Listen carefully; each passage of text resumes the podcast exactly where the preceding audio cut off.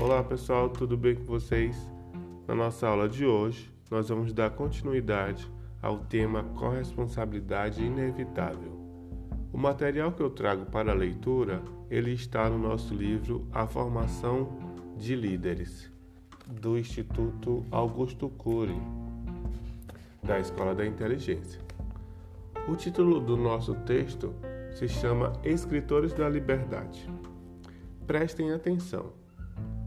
Que você faria se morasse em um lugar onde cada um buscasse sua sobrevivência, sem se preocupar com o outro? Se você tivesse que ir à escola apenas por obrigação, por não ver nenhuma perspectiva de que sua vida pudesse mudar por causa dos estudos. O que você faria se tivesse certeza de que você estaria determinado a viver em um lugar de profunda pobreza? Alguns se revoltariam, outros resolveriam escrever em nome da liberdade. Vamos pensar sobre essa história real. Em 1999, foi publicada nos Estados Unidos uma obra intitulada Escritores da Liberdade, que reunia relatos de vidas, experiências e pensamentos de um grupo de jovens alunos do ensino médio de uma escola e sua professora, Henry. O que comoveu o mundo foi como esses jovens escritores se reinventaram e como essa obra ela foi feita. A professora, quando foi convidada a lecionar língua inglesa e literatura em uma escola de ensino médio, encontrou uma realidade dura e brutal entre seus alunos. Conflitos entre gangues de rua, preconceito étnico-racial e violência faziam parte da vida desses alunos. Essa realidade não é distante da nossa. Nós vivemos, trabalhamos e estudamos em um bairro que passa por essa mesma situação, que é o Buritis 2 em Planaltina. A professora, voltando à nossa história, fez várias tentativas frustradas de criar um vínculo com seus alunos e desenvolveu um projeto com eles na escola. Mas tudo terminava em violência e agressão entre eles. Os seus colegas, professores, a ridicularizavam, chamavam ela de utópica, pois não acreditavam na mudança.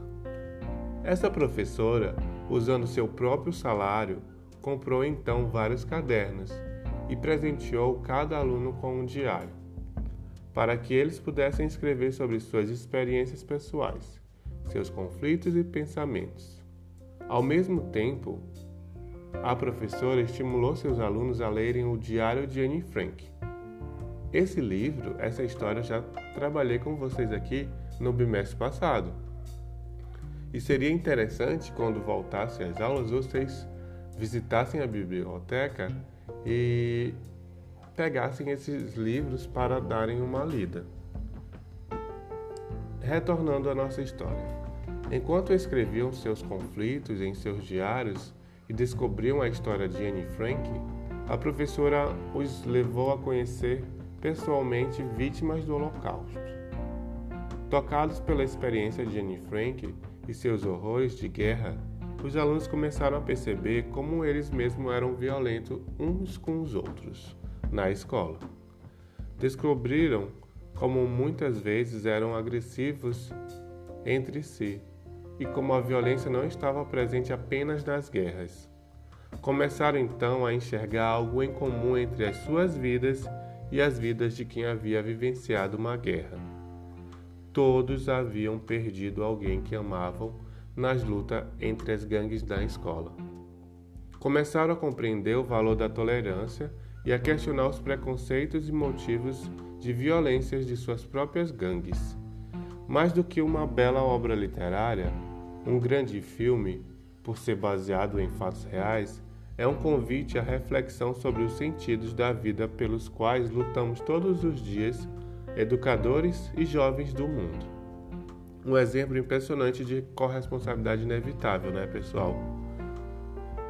Quer conhecer mais dessa história? Assista então o filme Escritores da Liberdade. Eu deixo para vocês também um pequeno recorte desse filme é, na postagem. E eu gostaria que vocês respondessem a pergunta é, final. O que precisa mudar no dia a dia da sua escola, no caso do CEF3 de Planaltina, para as relações melhorarem? Para se ter vontade de aprender e ensinar?